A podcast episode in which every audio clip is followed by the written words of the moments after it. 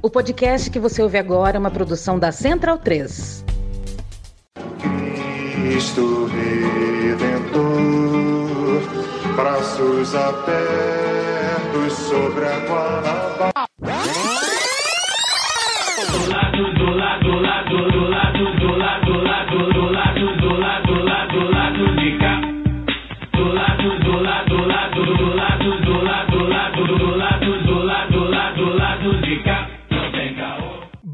Momento, ouvintes da Central 3. Hoje é quinta-feira, dia 15 de junho de 2023. Eu sou o Caio Belandi, direto do Saui Estúdio, e este é o Lado B do Rio 277, chegando no seu feed.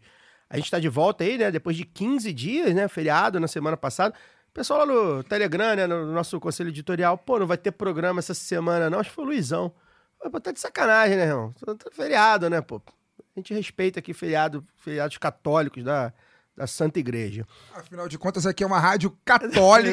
Exato. né? A O gente- Wagner, por exemplo, é vaticanista, É, exatamente. Canta sempre para o Papa João Paulo II. Bem, Fagner aqui, aqui do meu lado, como vocês já ouviram, né? É, o Daniel também, é, só que tá online hoje, tá se recuperando de um resfriado forte. Inclusive, eu também estou. É, já tô melhor essa semana, mas semana passada passei bem mal aí. Então tô meio anasalado ainda, mais anasalado do que nunca a minha voz. A nossa Luara Ramos não pôde estar com a gente.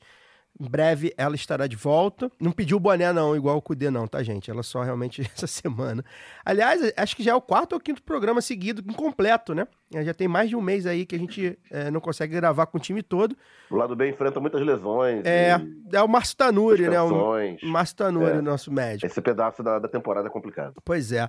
Mas faz parte também, assim, o fato da gente ser quatro, né? Nossa mesa fixa de quatro. Acaba que quando sempre falta um ou outro, a gente consegue, a gente consegue tocar, né? A gente se desdobra e corre por, por mais um e consegue fazer os bons debates as boas entrevistas mesmo assim. Fagner, você já deu o tostão da sua voz aí? Você tá sumido do Twitter, Fagner. Tenho visto aí sua, sua relação com as redes sociais principalmente do com o Twitter, né, tem, tem sido meio, meio complicada, porque por tudo que o Twitter tem se tornado, né, também. Tá ficando low profile, amigo? Boa noite. Boa noite. Não, não tô ficando low profile, não, cara. É, sempre tive muito. é, ah, Na verdade, acho que eu tenho tentado sim ficar low profile, mas o, mas o que acontece é o seguinte: eu sempre tive muita consciência de que é, o Twitter, enfim, não- ele me dava muito menos do que ele recebia de mim, né? O, o antigo dono do Twitter, lá antes do Elon Musk, já ganhava muito dinheiro com com as minhas, com os que eu escrevia, com o que eu retweetava, enfim. E, e aí, com essa mudança do, do Twitter agora, depois que o Elon Musk comprou, para além de ele ser uma figura absolutamente nefasta e, e só a figura dele já me afasta um pouco do- dos negócios dele, e o Twitter é, é uma coisa dele, né? É, o fato de que é, mudou muito, né? O, o- o- a, a plataforma mudou, assim. O que eu escrevo não, não, não tem mais alcance, enfim, porque eu não vou pagar para poder usar aquilo, então não tem mais alcance. Eu só perco seguidor. assim. É, eu comecei a notar isso logo após que começaram a anunciar as mudanças. Eu tipo, tinha quase 20 mil seguidores, dos, hoje tem quase 18.500, ou seja, foram 1.500 pessoas embora é, de uma hora para outra, eu acho muito difícil que sejam pessoas que realmente fizeram um movimento sair. É porque tá mudando a plataforma e, fa- e, e enquanto eu não pagar, isso não vai mudar. E aí, inclusive, até conversei com você, Caio, recentemente, que eu fui ver também, por acaso, é, o número de pessoas que eu seguia também mudou dramaticamente. Eu seguia mais de mil pessoas e hoje eu acho que eu, tá lá como se eu seguisse 700 e eu não deixei eu pessoa física não, me, não meti a mão em ninguém, assim, não, não deixei de seguir ninguém. Inclusive, o próprio Caio, eu notei que eu tinha deixado de seguir. E eu não fiz isso. Então, pra que, que eu vou ficar lá perdendo meu tempo, né, cara? Eu não, não olho mais, muito raro. Muito raro eu entrar, assim, ao longo da semana. Se eu perder, sei lá, 10 minutos da minha semana usando essa plataforma, é muito. Pretendo, quem sabe, usar meu tempo para fazer coisas mais bacanas, escrever em outros lugares e enfim, que seja mais produtivo para mim e para quem tem interesse de, de me ler. É isso. Daniel, primeiramente, boa recuperação aí, né? Sei como é que é. Semana passada também tava aí ferrado. E que bom que você tá se sacrificando aí um pouquinho para poder dar seus pareceres. Quando... Afinal de contas, ele é o panelista que mais tem férias nesse programa, né? Então ele pode se sacrificar. Olha, Tô um pouco jogando mais. sacrifício aqui em nome É, da equipe. tá Porque o cara, quando tá lesionado, mesmo, se recupera em Los Angeles, né? Olha, eu não queria falar não, mas se a gente for olhar assim o ponto de cada um, eu acho que o Fagner tem mais folga do lado B do que o Daniel. É... Daniel, quando você votou no Lula no passado, você sabia que estava votando num cara com muita sorte? Boa noite. Olha, se, se fosse verdade, que é só uma questão de sorte, né? Que o Lula tem muita sorte e o Bolsonaro ele tem muito azar, coitado. Já valia o voto, né? Tem que votar no cara de sorte. Né? Tem que votar no cara que, que, que dá certo, nem que seja só sorte. Mas estava conversando hoje, né, no, no nosso, no nosso grupo aqui, em outros também, os liberais de Twitter conseguiram fazer valer o meme, né? Porque começou como um meme, acho que até da galera lulista mesmo, né? Do tipo, ó, nossa, como o Lula tem sorte, sempre que ele é presidente, os índices econômicos são bons e tal. Aí surgiu um, um mebelê desses aí de, de primeira hora. A primeira frase desse tipo, Daniel, era nada pega no Lula. Não sei se você lembra, você tem mais de Antigamente 40 tinha anos como eu, né? 2000, que Lá era atrás, é, lá atrás é o nada pega no Lula. Nada Ele já era era sortudo naquela Teflon. hora. Nada pegava. Então tiveram que fazer 10 anos de desconstrução de imagem todo dia no Jornal Nacional. Mas, é, digressiono, uma outra história. Quanto à questão da sorte, né? Estava voltando aqui ao, ao fio da meada.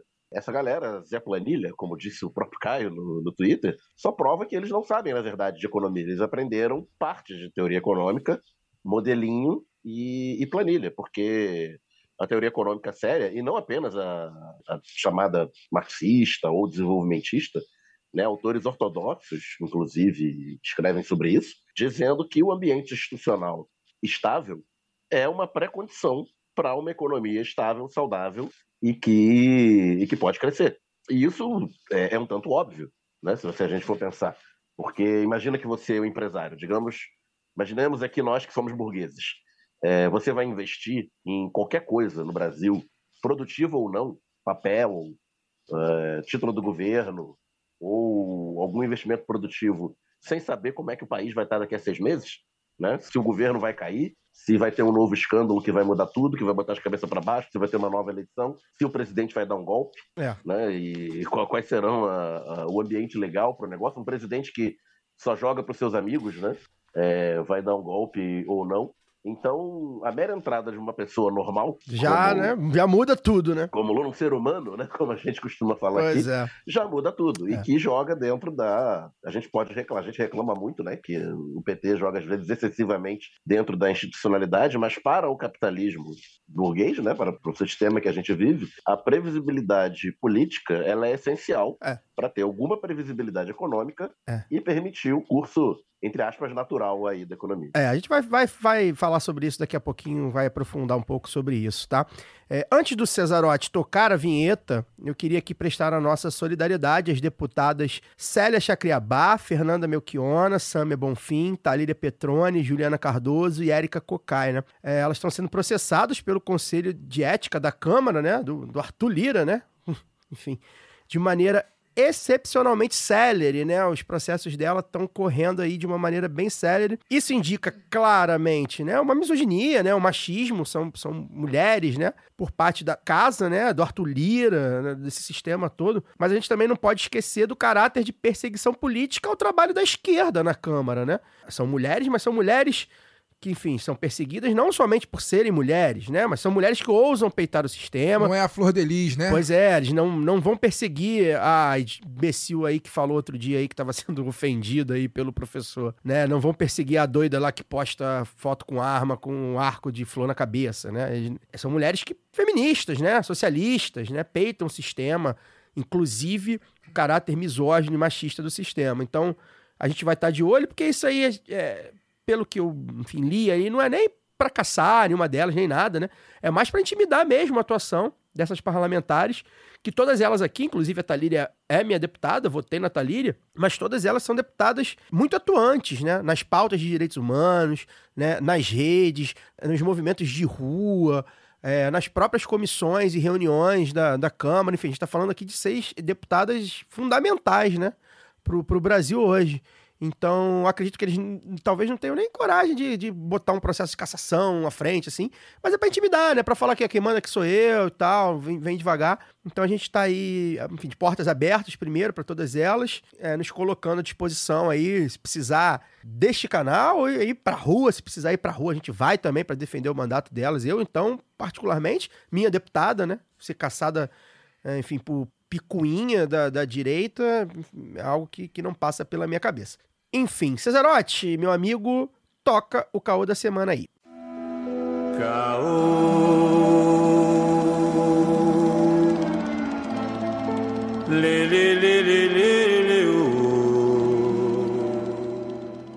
É, e aí, enquanto o governo federal, como a gente anda percebendo aí nas últimas semanas, tá rebolando aí, né? Vamos botar assim, para negociar com o Congresso, é, o ambiente econômico do país vai melhorando e se alinhando. E quem tá falando isso não somos nós, necessariamente, né? É, a agência de classificação de risco SP Global Ratings, né?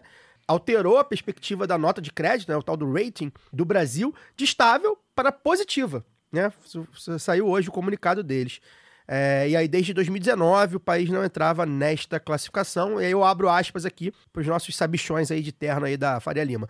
Nossa visão positiva baseia-se na perspectiva de que medidas contínuas para enfrentar a rigidez econômica e fiscal podem reforçar nossa visão da resiliência da estrutura institucional do Brasil e reduzir os riscos à sua flexibilidade monetária e posição externa líquida. Fecha aspas aí, esse foi uma parte do comunicado da empresa. Acho que a primeira curiosidade que a gente tem para debater é que eu tenho um tempinho que eu não, não ouço falar dessas agências de classificação, né? A gente andou. É, se você for pegar, diz que a última vez que esteve essa agência se classificou como positiva foi em 2019. Se for pegar outras agências e tal, desde o governo Temer, né? O Daniel já explicou mais ou menos isso, daqui a pouco ele vai explicar melhor. Desde o governo Temer, a- a- a- a- as- essas classificações são bem ruins, né? No começo, no, no final da Dilma já, né? Pela crise econômica que o país é, enfrentava e pela estabilidade política, a gente não ouvia falar muito isso. Antigamente estava sempre no jornal e tal, meio que andou quieto. Lembro também que alguma delas, eu não vou lembrar, talvez o Daniel lembre, teve um escândalo também de uma delas aí, de que forjava relatório e tal, né? Normal, são, enfim... Parece que as, as grandes empresas também forjam é, relatórios e balanços, né? Eu achava que era só é, a corrupção do Estado. Enfim, sou muito inocente. E aí um governo minimamente decente, né? Elas agora voltam aí pro noticiário, né? E aí, Daniel, já vou te acionar, né, para você continuar a sua pensata inicial, né? Eu tava comentando hoje no nosso grupo, né, como é, eu não sou um cientista político, muito menos um economista, né? Embora tenha tido aula tanto de ciência política quanto de, de economia na- nas minhas duas faculdades, mas enfim, não me aprofundei em nada disso e me parece muito óbvio, né? Você colocar uma pessoa normal, como é o Lula, eu não tô, eu não tô nem considerando o Lula um estadista maravilhoso. Tô nem considerando o Lula uma figura política incrível capaz de fazer o que fez com o Brasil nos seus primeiros mandatos. Eu tô até desconsiderando o Lula nesse sentido, porque o mercado mesmo, assim, né, não trata ele assim. Então vamos tratar o Lula como uma pessoa normal. Você tira um fascista alucinado, né? Que o Bolsonaro todo dia falava alguma coisa absurda que ah, feria os direitos humanos e, a- e as bolsas, né? Os mercados ficavam afoitos. É, às vezes não, mas é, às vezes sim, né? Então, assim, não, é meio óbvio que um clima de estabilidade política, né? De uma eleição que, com todos os problemas que teve, inclusive com a tentativa de golpe com a Polícia Rodoviária Federal no dia da eleição é, que aconteceu, uma eleição que se deu, que, se- que aconteceu, que foi bancada, né? É, os próprios movimentos, embora a tentativa de golpe de 8 de janeiro, os próprios movimentos bolsonaristas, Bolsonaro ficou calado, um tempão e tal. Enfim, a eleição aconteceu, coloca-se alguém com experiência, inclusive, é, em, em- guiar o país economicamente no lugar, me parece muito óbvio que o ambiente econômico do país vai melhorar, né, Dani? Assim, é, até ideologicamente, para os mercados, né, para os homens de mercado, tem uma hora que começa a, a cair dinheiro no- na conta, né? Começa a falar, pô, peraí, aqui eu vou ganhar dinheiro aqui, né? Dá para ganhar dinheiro aqui nesse ambiente, né? E eu queria que você explicasse um pouquinho como você estava falando aí, é, qual- como é que é essa relação ideológica, né? Que a gente sabe que, porra, é, os grandes, o grande capital tem uma relação que confronta com as questões principalmente sociais do PT, né?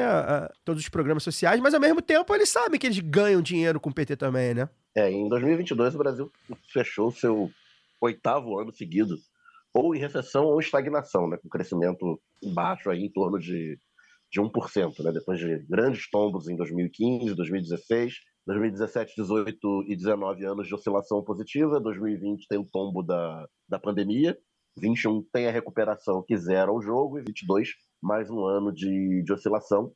É, a perspectiva na virada do ano dos próprios agentes, né, da, daí da turma da Faria Lima, era mais um ano de oscilação positiva, entre 1% e 2%, mas já se fala em, em mais de 2%, talvez até 3%. Como eu falei na, na fala inicial, né, o agente econômico, o capitalista, ele gosta de previsibilidade. Pode ser, essa previsibilidade pode vir de uma ditadura, por exemplo. Não Pois precisa é. vir da, da, da democracia burguesa. Mas, no Brasil, a gente não teve uma coisa nem outra, né? A gente teve um, um governo sendo bombardeado dia e noite, como o segundo mandato da, da Dilma, né? na, na imprensa, no Congresso, no Judiciário, e até na, na, na sua própria Polícia Federal, né? com a Operação Lava Jato, que a gente viu o que, que era, se revelou o que, que era depois. É, o impeachment dá lugar ao governo Temer, que na época a, a grande esperança né, de quem promoveu o impeachment era que o Temer daria o chamado choque de credibilidade no, no governo, faria A fadinha da liberais. confiança. a fadinha da confiança, faria as reformas liberais, entre aspas, necessárias, colocando o Brasil nesse prumo aí de, de crescimento. Entretanto, é, podia aprovar o que quisesse no Congresso, e aprovava, como teto de gasto, como reforma da. A Previdência foi depois, né? O Temer foi reforma trabalhista e tal. E, mas ainda assim a gente não, tinha, não se tinha um horizonte de seis meses no Brasil. Vale lembrar que o- em maio de 2017 passou-se o dia com a expectativa de que o Temer ia renunciar Sim. por causa lá do, do lance do Wesley Batista, tem que manter isso daí.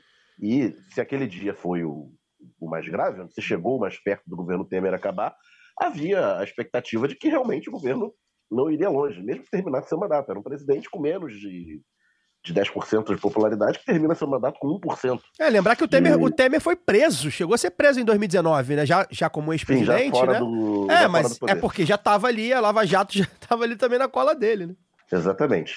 E o Bolsonaro, quando ele é eleito, em, em 2018, e o Paulo Guedes é capa da Veja ainda durante a campanha do primeiro turno com a legenda ele pode ser o próximo presidente do Brasil, sendo que ele não era candidato, Teve isso. né? com aquela esperança de que o, o mico mal amestrado lá é, é só uma estratégia para ganhar a eleição, para ganhar voto do povão, mas quem vai governar de fato é o Paulo Guedes e, e os homens brancos, idosos, de ternos que eles acham bem cortados, né? Que serão responsáveis e te- farão as políticas necessárias, lero, lero, mesmo lero, lero do, do impeachment. E quando o governo toma posse, não é isso que a gente vê. A gente vê é um mico mal amestrado que precisa se manter manter a instabilidade o tempo todo, né? O Bolsonaro ele não a instabilidade era mortal para ele. Se ele tivesse em um ambiente de normalidade, né, ficaria clara e evidente toda a sua incompetência atroz dele e da galera que ele levou para o governo, incluindo Paulo Guedes, que pode ser competente para ganhar dinheiro no mercado financeiro, mas nunca tinha dedicado um minuto sequer a uma atividade pública, In- administração Inclu- pública. inclusive porque politicamente o Bolsonaro se colocava como antissistema também, né? Então ele tinha que jogar com caos, ele tinha que jogar. Exatamente. contra aquilo o tempo inteiro. Ele só sobrevivia no caos.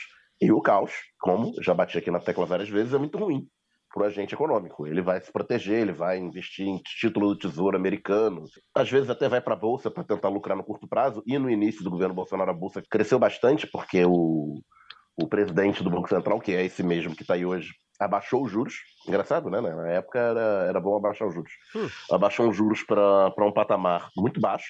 O dólar ah, aumentou, né? Havia uma expectativa, né? Pelos os, os leigos que acham que entende economia falavam, né?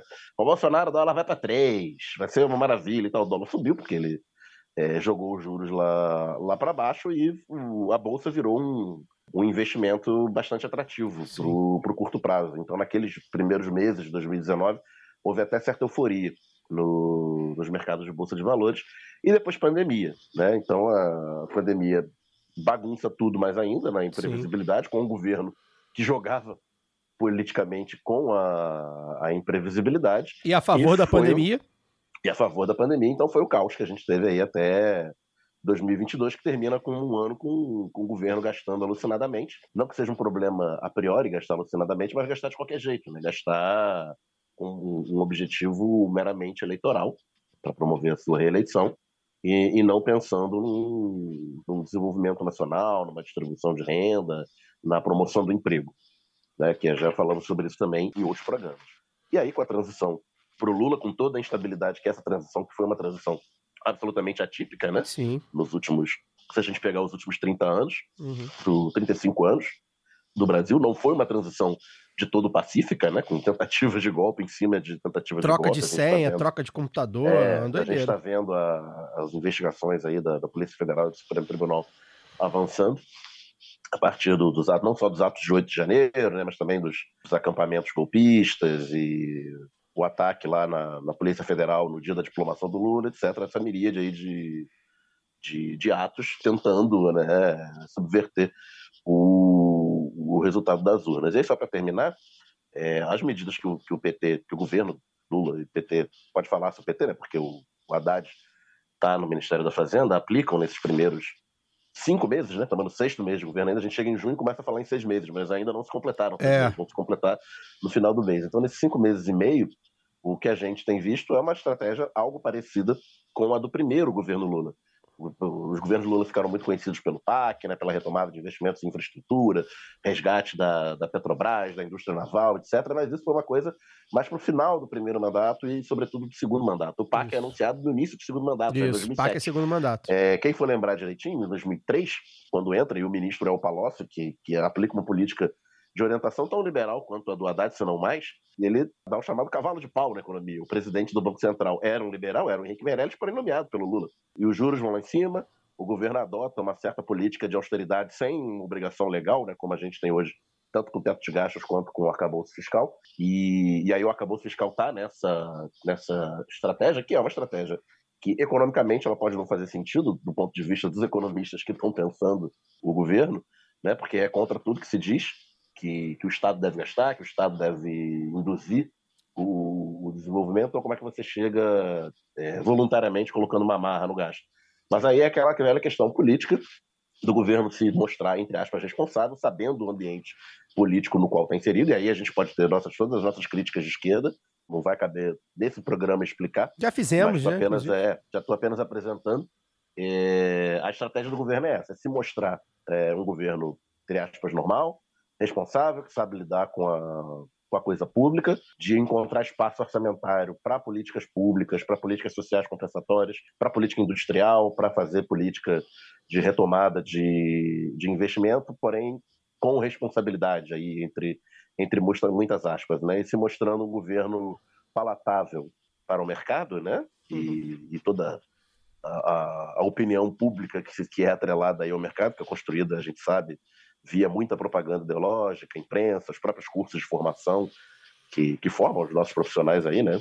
É, as pessoas saem das suas instituições de educação com raras e honrosas exceções é, imersos nessa, Sim. nessa visão única de mundo. Porém, acho que é isso. Assim, nesses primeiros meses, o governo tenta se mostrar um governo responsável, que sabe tocar o barco, que vai fazer políticas sociais e políticas de, de gasto público, porém com limite, com responsabilidade, sinalizando aos, aos agentes econômicos que eles não têm nada a temer, digamos assim, né? Não haverá o, PT é um partido com alas socialistas, mas não é um partido socialista, é um partido social-democrata e vai fazendo o governo social-democrata possível, considerando o quadro político brasileiro. E, e é interessante que a gente trouxe esse debate aqui hoje, para além dessa questão do, do- da, da agência de classificação, como você falou aí do- no Twitter, né? Teve, viralizou aí um cidadão, é um, é, um, é um articulista liberal bem famosinho, tem sobrenome. Não vou falar. Um MBL de primeira hora. É, não vou né? falar quem é, mas o sobrenome dele é, é de Deus grego, né? Nem sei se é, é sobrenome mesmo, vai saber também que esses caras gostam de se mudar de nome. E esse cara, e aí qual é a alegação dele? Ah, é, não fez nada, né? Ah, o Lula não fez nada, o governo Lula não fez nada, é tudo contexto é, global, né? E aí muita gente, inclusive, é, Ele percebia está ali, apenas dando sorte. dando sorte, né? E E, aí, tem a versão também bolsonarista de que tudo de bom é por conta da política monetária do Banco Central bolsonarista. não, e tem uma, uma versão Não melhor, sabe qual é a versão dezembro, melhor? Começou a funcionar em janeiro. Sabe qual é a versão melhor que hoje eu vi da própria, do próprio Twitter do cidadão? Viralizou aí o Otávio Guedes, né, colunista do Globo News, falando Uhum. sobre economia, um colunista que tem se mostrado bastante digno, inclusive, falando sobre como, né, a economia vai melhorando e tal, e que isso era uma... O que, que o Paulo Guedes acharia isso, né? O, o, o, o homônimo dele aí. E aí o Paulo Guedes disse que estava muito feliz, retuitou, disse que estava muito feliz porque era fruto do, do, do trabalho dele. Do que ele tinha feito na economia nesses quatro anos. É muito cara de pau, né? É incrível que não tenha dado ele ter ficado quatro anos só tivesse começado a dar resultado É. em janeiro de 2023, né? Pois é, impressionante. é, é, é curioso isso, né? E aí e a gente chama, eu quis chamar a questão é, por esse ponto, né? Por esse viés que eu acho que a economia a gente, a gente consegue avaliar por vários, alguns vieses, né? Políticos, inclusive. Porque, assim, é, é claro que, a- o, que o, o que o Lula, as medidas que o Lula implementou, algumas ele não conseguiu nem implementar ainda efetivamente. É claro que essas medidas ainda não surtiram efeito por si só, né? A questão, por exemplo, de isenção de alguns impostos, já, já anunciou hoje é, de passagem aérea. Olha, o barateamento da gasolina por si só, como nós É, falamos na semana, ele- esse a sim, né? derrubada da política de preços é um, Esse- é uma- é um terremoto. Esse, surge, esse surte efeito. Está na, na estrutura de custo de tudo. É. E você barateia combustível, barateia alimento, as pessoas voltam ao consumo, sinaliza uma, uma, uma certa esperança de melhora. Então as pessoas voltam a fazer plano, voltam a fazer plano de construir suas casas, de comprar seus carros, que sejam também. É, de, Aí, é, né, de todas as frota, de, de transporte, de trans, é, as empresas, né, de transporte, de frota, de... Sim, então eu acho que a principal, além dos- das medidas políticas e das medidas de sinalização, que é basicamente o que foi feito desde Isso. janeiro, a principal medida concreta, no sentido de uma melhora do ambiente econômico, é a mudança da política de preço da Petrobras. Pois é, e, e é isso que, e, é- e é sobre- mais ou menos sobre isso que eu queria falar, porque assim, é, como você explicou, né, é uma, é uma mudança radical boa, importante, né, mas assim, é, eu quis trazer essa questão do ambiente, né, para as pessoas entenderem, né, é, eu acho que você explicou muito bem, você já vem explicando isso, inclusive, desde a eleição. Se vocês pegarem aí falas do Daniel na época da eleição, ele fala exatamente isso. Para as pessoas entenderem que, assim, é, o próprio ambiente político de, de você eleger o Lula, a gente fala isso, por exemplo, na política internacional, né? Política internacional é muito claro isso, né, Fagner? É, a, a simples presença do Lula faz o Brasil um player econômico na geopolítica. Fala agora da, da líder aí da, da União Europeia, né? Que essa semana falou, a ele- sua eleição traz o Brasil pro, pro cenário político, né? Que ninguém repercutiu, né? Até, Isso porque o Lula falou, não falou o que ela quis, né? Pois é. Criticou os, os- os- Não os a- termos do acordo com a, com a União Europeia. Mas não à toa, quando o Lula ganhou a eleição, não sei se vocês vão lembrar, certamente vão, e aqueles que estão ouvindo a gente também, o reconhecimento à eleição do Lula, ele não foi um reconhecimento meramente protocolar de chefes de Estado, né? O Emmanuel Macron, que é uma figura, enfim, que é com quem a gente também não tem nenhum alinhamento político, os trabalhadores franceses lá estão comendo o pão que o diabo amassou com ele lá por conta das reformas que ele tem ah, é, é, feito na França.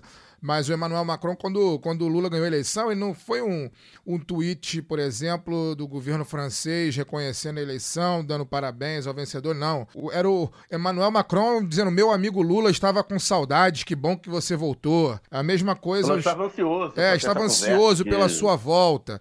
Mesma coisa lá o chanceler alemão lá, o, o Schulz, né? O, a, é, o- a mesma coisa os daqui, os da América Latina, o Gustavo Petro e, e- e o, o próprio, próprio Alberto Fernandes, que foi o, o primeiro a vir ao Brasil assim que a notícia se confirmou. É muito além, vou repetir uma coisa que eu já falei aqui em algum programa atrás, mas eu acho que é muito real, cara, assim. A gente tem que botar a mão pro céu e assim agradecer quem tem fé tem que botar a mão pro céu e agradecer que a gente tem um líder político da estatura do Luiz Inácio Lula da Silva, com todas as contradições que a gente que ele tenha e todo mundo tem, e com todas as possíveis discordâncias que a gente tem e, e temos mesmo, mas a gente tem que agradecer porque não é todo país que tem um político dessa envergadura. E tá e mais o mundo sabe é, disso. e o mundo sabe disso, isso que eu ia falar, tá mais, com- mais do que comprovado que tem muito país aí que gostaria ter- de ter um Lula para chamar de seu, mas ninguém tem. Só o Brasil tem. E, e o que dá, né? O que, o que nos dá mais nervoso, raiva, entre outros sentimentos não lá muito bons, é que a gente tem um político dessa envergadura com todas essas contradições que a gente está falando aqui, mas a gente não trata como deveria é, é, ser tratado. Né? Quem dera que o Brasil tivesse um político como Lula à esquerda e um político como Lula à direita. Vamos tratar dessa forma assim. Que tivesse alguém na direita, que o Brasil tivesse na direita alguém com o mínimo de dignidade. A gente tem aí uma miríade imensa de direitas, uma miríade de pessoas, de políticos de direita, de lideranças políticas de, de, de direita, e a gente não pode apontar e dizer que um- nenhuma delas tem 10%, 10% do papel que o Lula representa para o Brasil é, no mundo. Seria bom que tivesse. Seria seria, eu diria, humano que tivesse. Seria ótimo que a disputa política se desse entre duas lideranças da estatura do Lula, uma direita e uma esquerda. Mas infelizmente não tem. Infelizmente a gente. Aliás, já que vocês falaram É aí do- da política internacional, né? É, e o Fagner falou que a gente não trata, a gente, né? No caso, a imprensa, a sociedade brasileira, de forma geral, não trata o Lula no patamar que ele deveria ser tratado. A gente teve um lance lá da, do G20, G20 não, do G8, né? Que o, que o Lula foi como convidado, e teve aquele desencontro com, com o presidente da Ucrânia, o, o Zelensky, o Lula tinha feito Isso. falas que foram interpretadas como apoio à Rússia, quando ele fala que, não, ele, na verdade, ele está querendo mediar o conflito, e se ele vai mediar o conflito, ele não pode tomar, tomar partido a priori, etc. E quando o Zelensky deu aquela esnobada, que muita gente, muito jornalista conceituado, inclusive, da área internacional, interpretou que era uma má vontade, mais do que uma esnobada do, do governo ucraniano, era uma má vontade do governo brasileiro de se encontrar com o Zelensky no Japão, já que eles estavam lá. E aí choveu crítica na imprensa, a imprensa que, que compra a versão, acriticamente a versão da OTAN né, e dos Estados Unidos, como sempre, coloca o Zelensky como um, um herói, defendendo o seu país, etc. Tudo que vocês sabem aí, né? O ouvinte lá do bem sabe. É, e ficou falando que o governo ucraniano não, não, não, não quis encontrar o governo brasileiro, que mandou um monte de indireta, porque sabe que essa, essa tentativa aí do, do, do governo brasileiro de tentar mediar o conflito não vai acontecer, porque o Brasil é irrelevante no, no cenário internacional, aquele viralatismo conhecido. E, não mais que de repente, essa semana começam a aparecer notícias nessa mesma imprensa de que o governo ucraniano estaria interessado em promover esse encontro entre o Lula e o Zelensky, pensando inclusive do Zelensky vir ao Brasil para encontrar Isso.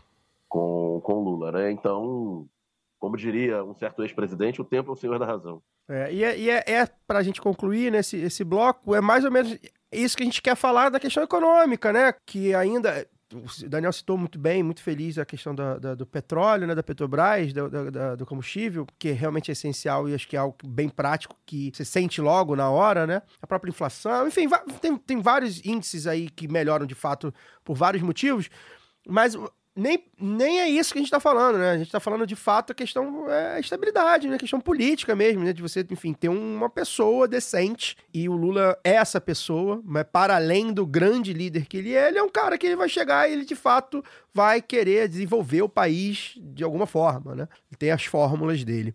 Peço licença para dar uma pausa no programa e apresentar os nossos parceiros. O sorteio para apoiadores e apoiadoras do lado B é um oferecimento da Camisa Crítica. Ouvinte tem 10% de desconto no cupom Lado B no site www.camisacritica.com. Vale lembrar que tem camisa crítica também no armazém do MST e na livraria Leonardo da Vinci, ambas no centro do Rio. Passe lá para conferir os materiais, breve em São Paulo e quem sabe em mais cidades. Camisa crítica criada para uma esquerda que não tem medo de dizer seu nome. E que tal aprender inglês, espanhol ou francês de maneira leve, dinâmica, com afeto e senso crítico? Conheça a WeCreate, o curso de idiomas parceiro do lado B. Acesse www.wecreateidiomas.com. Siga também nossos parceiros nas redes sociais.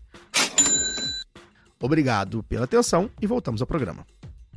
É, a gente vai fechar esse quadro aqui, mas antes de ir pro próximo quadro, quem quiser ajudar o lado B, como é que faz? Bem, se você tem 10 reais aí sobrando, o melhor a fazer é assinar o nosso plano de apoio do lado B do Rio na Aurelo, né? Você vai ser um financiador do lado B do Rio lá na orelo.cc barra lado B do Rio, orelo.cc barra lá do B do Rio. Você pode baixar o aplicativo também, principalmente quem tem Android. Quem tem iPhone pode baixar o aplicativo e ir para o navegador digital orelo.cc barra lá do B do Rio. E aí, com 10 reais, você ajuda a financiar o lado B. E assim, além de financiar o lado B do Rio o lado B Notícias, né, de fazer com que a gente possa estar aqui gravando, que o lado B Notícias, que voltou aí recentemente falando sobre marco temporal, eh, esteja no ar, você também concorre a brindes, né? A gente faz o sorteio oferecido pela Camisa Crítica. Você ouve também episódios exclusivos. Aí a gente tem aí o nosso, nosso no- nova série, que provavelmente semana que vem a gente vai soltar alguma coisa, que é o Zap lá do B. Você pode receber newsletter, conversar com a gente nos tópicos, né? Enfim, você pode fazer parte de uma comunidade, né? O lado B na Aurela é como se fosse uma comunidade. Se tiver 20 reais aí sobrando, você vai lá na aurelo.cc barra lá do B do Rio, que além disso tudo que eu falei antes, você vem para o nosso conselho editorial, né? A gente está debatendo, a gente debate, por exemplo, a pauta, né? é, um debate que, que eu abri essa semana, abri hoje, na verdade, lá com o pessoal do Conselho é, Editorial. É que tipo de formato a gente pode dar né, para os apoiadores, para os ouvintes, né? A gente está querendo expandir nossos formatos. A gente sabe que o lado B do Rio e o lado B Notícias são é, produtos midiáticos, digamos assim, consolidados, mas a gente sabe que tá, há caminhos também, há outras coisas legais que vocês gostariam de ver. Então você vai lá e debate isso no nosso grupo de apoiadores e apoiadoras no Telegram. É, a gente recebe feedback, troca ideia, conversa, manda meme, fica puto, manda figurinha, marca cervejada, que essa cervejada tem que sair. Acho que esse, é, esse mês eu acho que vou tentar marcar cervejada aí, vamos ver. E quem não tem cartão de crédito, tudo bem também. A Aurelo aceita apoios por Pix, então você não tem desculpa, você vai lá na aurelo.cc barra lá do B do Rio. Mas, se não, os 10 reais aí, pô, mas todo mês não dá para dar 10 reais, Caio. O que, que, que eu posso fazer? Você pode nos apoiar por Pix, mas com as doações avulsas para lá do B do Rio, arroba yahoo.com. Você não vai ter as recompensas, né, do apoiador do lado B na Aurelo, mas ao menos ajudará o lado B a se manter aí. Qualquer 10 reais que vocês coloquem no nosso Pix nos ajuda bastante, tá? Quem tá quebrado de grana tem como ajudar também. Você baixa o aplicativo da Aurelo e você ouve o lado B por lá. A Aurelo é a única plataforma, a única plataforma que nos remunera, né? Ah, pô, mas eu só ouço naquele aplicativo sueco que não dá um real pra gente. Cara, baixa lá e testa Aurelo. Eu, por exemplo, testei e gostei. Eu só ouço pelo Orelo. Mas, enfim, a gente sabe que é, você gosta, né? Eu gosto muito, habituado, ouço música nesse aqui. Tudo bem, então você chega lá, comenta, né? Agora tem como comentar, avalia, né? Enfim, compartilha. Tem sempre um jeito de ajudar o lado B, tá bom? Cezão, a gente vai viajar agora para os primórdios do lado B e vai para o quadro Nos Tempos da Guanabara. É. Quero um bate-papo na esquina. Eu quero rir antigo com crianças na calçada, brincando sem perigo, sem metrô e sem frescão. Ontem no amanhã. Bem, você que é ouvinte do lado B há pouco tempo, às vezes, às vezes dá um pouco tempo assim, um tempo razoável. Talvez você não vai conhecer esse quadro. Esse quadro apareceu bem pouco nos últimos anos aí, sei lá, nos últimos. É, pelo menos cinco anos que a gente não. Não, eu acho que a gente fez um nos tempos da Guanabara, mais ou menos recente, aí nos últimos três, quatro anos, pra falar de alguma coisa, mas eu não lembro. Mas é isso, apareceu, sei lá, uma vez nos últimos quatro anos, ou cinco, né? Mas no começo do programa, ele era bem rotineiro aqui. O que que é esse quadro? A gente fala de coisas antigas, né? Personagens, histórias, de efemérides, tanto do passado histórico, né? Dos tempos que o Rio era Guanabara, como diz a música e o nome do quadro, quanto, enfim, fatos mais recentes. E, enfim, a gente está em junho de 2023, né? Então, aniversário aí de 10 anos das famosas, das controversas jornadas de junho, movimento que tomou as ruas do Brasil, e ele é fundamental para explicar o que o Brasil se tornou depois disso. Porém, embora sejam parte fundamental para explicar o Brasil dos últimos anos, o movimento em si não é muito simples de explicar. Ele tem diversas explicações. Se a Revolução Francesa, que tem mais de 200 anos, é difícil, imagina aquilo que aconteceu só há 10, né? É, mal, né, que disse, né? É muito falar isso, recente. é uma frase atribuída ao mal, não sei se ele disse de verdade, né? Que quando perguntado já uns 180 anos depois da Revolução Francesa o que, que ele achava, ele falou que ainda era muito cedo pra falar. É, é mais ou menos isso. Né? Imagina as jornadas de junho de um Brasil doido, com rede social bombando, uma loucura. É, e é isso, né? Do ponto de vista histórico, a gente não, não tá, tá recente ainda, né? E aí a gente tá aberto aqui, quem sabe nas próximas semanas, trazer alguém que tá estudando, né? Que estuda o tema mais a fundo, né? De maneira mais teórica, para ajudar a debater. É, acho que a gente não vai chegar num lugar é, a gente não vai chegar a conclusão nenhuma, mas enfim, vai ajudar a gente a entender. Mas hoje a gente vai fazer diferente, a gente vai dar os nossos olhares pessoais. É uma pena a Luara não estar aqui, porque eu acho que ela falaria de um lugar literalmente geográfico diferente, seria interessante também. Mas nós três que estamos aqui hoje, a gente E de vive. alguém organizada, né, Caio? Porque todo mundo aqui teve sua participação, mas não de forma organizada. É, além disso, né? Ela já, já era militante do PT. Também por isso, né? É, mas enfim, talvez ela peça um áudiozinho pra ela aí pro zap lá do B. Vamos ver. Mas a gente vai falar sobre o que a gente olhou, o que a gente viu, né? Porque a gente viveu, a gente lembra daquilo, né? É, todos nós aqui estávamos lá, seja passando por lá por passar. Porque trabalhávamos no centro da cidade, por exemplo, nos atos gigantescos que tiveram no Rio, no centro. Seja porque fomos mesmo, porque de algum momento a gente foi lá protestar, ou porque fomos ver apenas, ou enfim.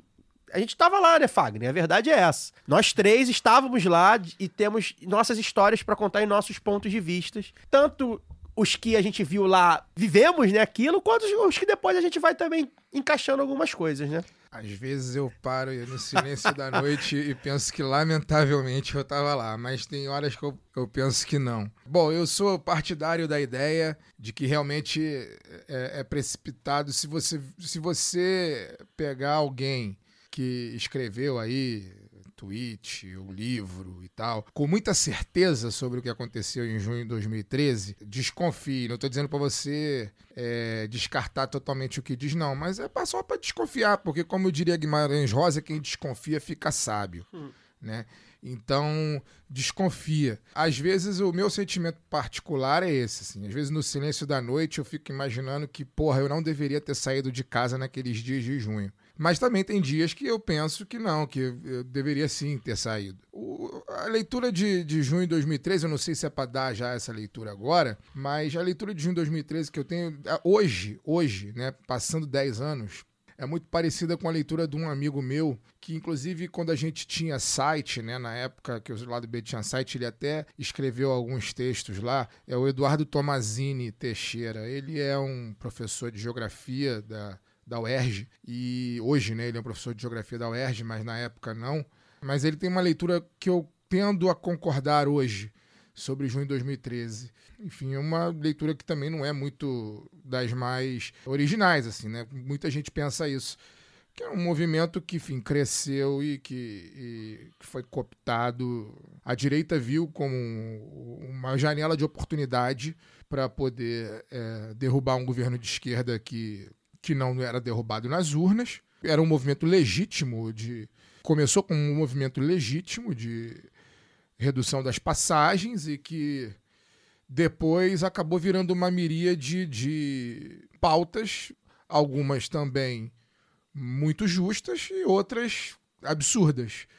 É, e aí que, num determinado momento, a direita enxergou aquilo como uma janela de oportunidade interessante para derrubar um governo que já, já vinha há 10 anos no poder e que não dava indicativos de que sairia na urna, até porque em maio, maio de 2013, a popularidade de Dilma Rousseff passava de 60%. É bem importante a gente ter isso. Assim. Ela, um mês antes dos atos, a popularidade dela, se não me engano, passava dos 60%, e um mês depois caiu a 20%. Né? Então, foi uma janela de oportunidade. Eu, como sou uma figura muito, muitíssimo desconfiada, sempre fui desconfiado dos acontecimentos e desconfiado principalmente das pessoas. É, mas acho que na verdade acho que eu desconfio até mais dos acontecimentos do que das pessoas mesmo. Mas como sou uma pessoa muito desconfiada, me lembro que no dia 20 de, de junho, que foi o dia, se salvo engano, se minha memória não me trai, o dia que a passeata aconteceu aqui no Rio de Janeiro na Presidente Vargas, eu me lembro de ter saído da, dessa passeata com uma amiga. A gente saiu fugindo, de, basicamente fugindo de nazista. Basicamente fugindo de grupos neonazis que estavam varrendo todo mundo que estava com bandeira vermelha varrendo, varrendo mesmo. E, e como eu estava com essa amiga, a Dani, o esposo dela, meu amigo, acho que, se não me engano, já trabalhava em Brasília e não tinha conseguido chegar a, a tempo. Enfim, não lembro o que foi que aconteceu, mas eu sei que eu estava com, com ela, só eu e ela, e a gente saiu fugido é, do meio dos neonazis que saíram varrendo todo mundo. E eu me lembro de, de ir para lá, foi o primeiro lugar que eu, a gente conseguiu pensar mais próximo para parar e descansar e comer alguma coisa e tal. E tá na televisão as imagens de tudo que estava acontecendo no Rio e no Brasil inteiro, mas principalmente no Rio e São Paulo. E eu me lembro de, nessa hora, é, falar com as pessoas que estavam ali, meia dúzia de pessoas estavam próximas, assim, todo mundo que de alguma maneira também tinha estado na, no ato naquele dia, falar: essa porra é golpe. Essa porra é o começo de um golpe. A gente não sabe se isso vai acontecer daqui a uma semana ou se vai acontecer daqui a alguns anos. Mas vai acontecer. E eu acho que assim, a minha leitura, por mais que ela parecesse simplista ali naquele primeiro momento, no calor do momento, no calor literal, porque eu cheguei fugido, né? Era, era um negócio de, de, de fugir de apanhar mesmo. E, mas era a leitura muito clara que eu vi na televisão quando eu vi as imagens acontecerem, via a empolgação com que naquela altura a Rede Globo já dava para as manifestações e mais do que para as manifestações, né? Para as pautas federais que foram levantadas ali naqueles atos, né? Porque vale lembrar, junho de 2013 começou como um movimento local de redução do preço da passagem, que não é uma atribuição do, da Dilma Rousseff na época, não é atribuição federal. Mas ali naquele momento a Globo já tinha é, excitado as pautas federais e a minha percepção vendo o plantão, o JN, eu não lembro, acho que era o JN ao vivo, enfim, não sei o que estava acontecendo. Eu falei, essa porra é um golpe. E eu não sei como é que vai, não sei como é que vai acontecer. Eu não imaginava que tivesse ter tanque na rua, nada disso, porque eu já tinha visto acontecer, enfim, é, outras coisas do tipo, né? A tal das as primaveras estavam acontecendo aí ao redor do, do globo e a gente já via que não, não necessariamente precisava de farda e coturno e tanque na rua, mas eu imaginava que aquilo ali pudesse ser um, um princípio de incitação de golpe. E eu acho que eu estava certo, assim. Eu, eu, não sei se necessariamente quem estava na rua tinha dimensão de que estava incitando ou que estava é, parindo um golpe, mas quem divulgou, quem é, é, excitou, que é o caso, enfim, da Fiesp, das organizações Globo, né, dessas, das grandes empresas, dos bancos, né, do Itaú. Essa, essa turma aí, essa turma aí, eu, eu acho que eu acertei na mosca. Essa turma aí olhou aquilo ali e falou: é a chance que a gente tem de derrubar o PT. E quase conseguiu nas eleições de 2014, não conseguiu por pouco. E, mas, enfim, o, o plano continuou e aí depois foi o que a gente viu. Eduardo Cunha, golpe. O golpe chegou em 2016 e começou em 2013 e foi consolidado em, em 2016. E de lá para cá foi tudo isso que a gente viu. Minha leitura é essa, assim, né? Eu acho que eu não, tô, não tô totalmente errado. Agora, dizer que as pessoas, todo mundo que foi pra rua, quem começou o movimento era golpista. Isso aí eu já tenho, eu, eu desconfio antes de falar. Não vou falar um troço desse. Porque é isso. Eu acho que quem desconfia fica sábio, não dá para ter certeza de, de, nada, não. Agora, que foi, que... mas que foi usado, foi. Eu acho que para nós de esquerda, que já estávamos naquela altura algo acostumados né, a, a evento de rua, manifestação de rua e tal, que é, uma, é algo comum né, para as pautas de esquerda, para nossa geração a gente ficou entre o deslumbramento, o susto e o choque. Primeiro o deslumbramento, porque os nossos atos, se o ato tinha 10 mil pessoas, convenhamos, se ele enchesse a Cinelândia assim, era um ato vitorioso. É, e a gente costumava reclamar muito da letargia da população, que a população não se interessava pelas questões políticas, né, que estava mais preocupada em, em ver novela, alienada, essas coisas todas. E, de repente, né, é bom lembrar também é, dar um pouco de localização do que acontecia em 2013, é, esses aumentos de tarifa de transporte público eles costumam ser em janeiro, do início do ano. E naquele ano, eles não aconteceram em janeiro nas principais capitais. Foi segurado. Houve um. Estava uh, tendo um pico inflacionário ali do final de 12 para 13, e houve um entendimento do, do governo com as principais prefeituras de passar, jogar para o meio do ano os aumentos para não pressionar muito a inflação que estava tendo, tendo, um pico inflacionário. Ali, por exemplo, pico inflacionário considerando a realidade da época, naturalmente. E, obviamente, a imprensa fazendo todo o escarcel. É, vocês aí vão lembrar do colar de tomates da Ana Maria Braga, Isso. por causa do pico do, do preço de tomate. É mais ou menos essa época, essa virada de 12 para 13. Quando quando chega em junho, esses aumentos represados desde o início do ano são aplicados, né? principalmente por Porto Alegre, São Paulo, Rio de Janeiro, Belo Horizonte, as principais capitais, né? as maiores cidades.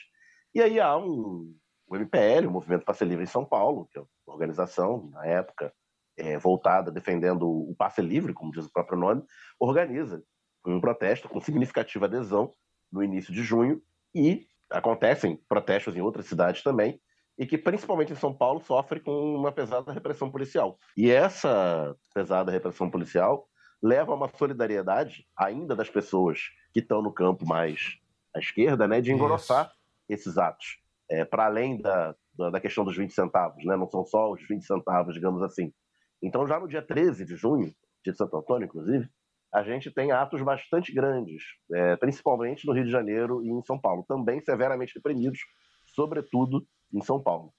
E aí, na, naquele momento, vale lembrar também que no dia 15 de junho, dois dias depois, começa a Copa das Confederações, que é um evento FIFA, um evento teste para a Copa do Mundo, que seria realizada no ano seguinte, Brasil no processo de preparação da, da Copa do Mundo, também no processo de preparação para os Jogos Olímpicos de 2016, e com todos os problemas que a gente sabe que teve na, na preparação da, da Copa, né, da questão do superfaturamento de estádios, a destruição de, do, dos estádios brasileiros, como eles eram, dentro de uma lógica de elitização da, da, da torcida e tal, tudo que a gente sabe e debate aqui há, há também há mais de 10 anos, mas que tinha na imprensa naqueles meses uma escandalização muito grande com a questão das obras.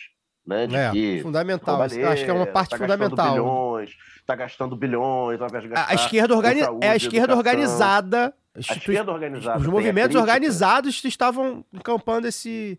Sim, essa é uma pauta. crítica. Essa é uma pauta. Copa, Essa é uma pauta. etc. Não, eu acho que é bom, é bom separar. Essa é uma pauta que a gente via movimentos e partidos e, e organizações da esquerda organizada, Sim. né? É, só que se a crítica pela esquerda era pela, pelos superfaturamentos e por obras desnecessárias, remo- muitas vezes remoções desnecessárias, você vai construir um estádio e vai melhorar o acesso. Aí você tira pessoas que moram do lado do- da Avenida das Américas no Recreio, a 40 quilômetros do Maracanã. Né? Aconteceu muito isso, não só no Rio de Janeiro, como em outras cidades. Você usar a Copa é, como desculpa. No Rio de Janeiro, Olimpíada, em outras cidades, a Copa como desculpa para implementar políticas higienistas e tal. Mas o que a gente via na imprensa era crítica moralista, né? Pelo excesso de, de gastos, podia estar investindo esse dinheiro em saúde educação. Lembrando que se você fizer a conta, o dinheiro gasto nos estádios não é tão grande assim se você pensar no orçamento de educação e saúde. Mas, enfim, uma outra história. E, mas existia esse caldo cultural aí, né? Não só a revolta com a, a repressão policial aos atos do dia 13, como todo esse caldo cultural exacerbado pelo fato do, do certame estar começando, né? Os estádios começarem a ser inaugurados, começarem a ter jogos, e aí, cada lugar que tinha um jogo, em Brasília, no Rio de Janeiro, em Belo Horizonte, em Fortaleza, Salvador também, virava um ponto de manifestação Isso. né? Porque a, a manifestação era também contra a Copa, era contra a FIFA. E vai se criando esse caldo de indignação generalizada contra tudo isso que aí está. Exato. E aí, entre o dia 13 e o dia 17, no para o dia 17, que já é um dia de semana, uma segunda-feira, dia 13 foi uma quinta, eu acho, e dia 17, que é uma segunda, há uma chamada de novos atos, né, engrossando mais ainda esses atos, e a imprensa é, corporativa, que até o dia 14, né, o dia seguinte do dia 13, batia muito nas manifestações como coisa de baderneiros, né, que promoviam a desordem, nos black blocs e tá, tá, tá, é, defendendo o lado da polícia, né, a atuação da, da repressão policial, esse discurso muda para o dia 17, nesses quatro dias. Que é exatamente o final de semana que começa a, a disputa da Copa da, das O primeiro, o primeiro a dar esse sinal de mudança foi o Arnaldo Jabor no Jornal da Isso. Globo. Provavelmente na sexta, ele falava em sextas, mas provavelmente no dia 14, que foi uma sexta. E, e aí tem a abertura da Copa no dia 15, tem jogos dia 16, manifestações perto dos estádios, e no dia 17 tem uma manifestação monstro em várias capitais, no Rio de Janeiro também, que, passado o deslumbramento nosso com o dia 13, o dia 17 é o dia do susto, porque aí ainda é razoavelmente entre aspas, de esquerda ali, aquela manifestação, mas a gente já começa a ver figurinhas incomuns, gente de verde e amarelo, grito de sem PEC partido. 37, sem partido, PEC 37, que era um negócio lá do Ministério Público, ninguém nem sabia o que, que era até o, o Jabor falar, É, contra isso. a corrupção. Começam a aparecer os primeiros fora Dilma, porque antes era contra os poderes locais, Isso. né? sobretudo no Rio, que é de Eduardo Paes São e Paulo também. Cabral.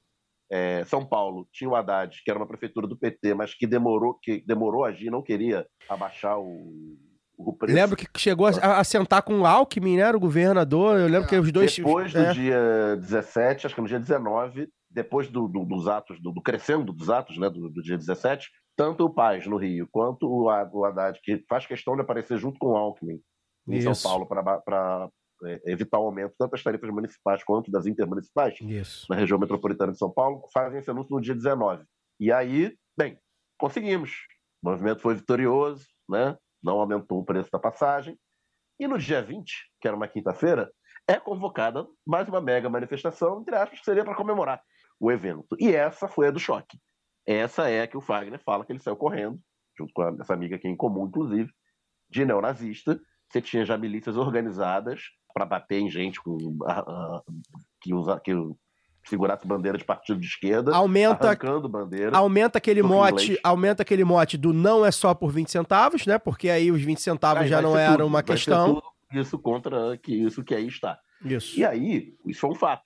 As manifestações eram uma coisa no dia 13, até o dia 13, e no dia 20, elas são outra coisa E- completamente diferente. E lidas também. Lidas, É, elas foram e- lidas pela então- sociedade, pela grande sim. mídia de forma diferente. Pela- não só pela grande mídia. Eu lembro que os blogs também, eles mesmos, os blogs alternativos, chamados blogs alternativos de esquerda, eles mesmos, eles foram meio que adequando ali, porque viram que a coisa se transformou. E daí o nosso choque, que pode ser que. Eu não acredito que eh, na Gênese seja um movimento orquestrado contra o governo Dilma. Saiu aí uma revista do, do PT com essas posições né, e tal, esses dias. Discordo, sou contra essa visão.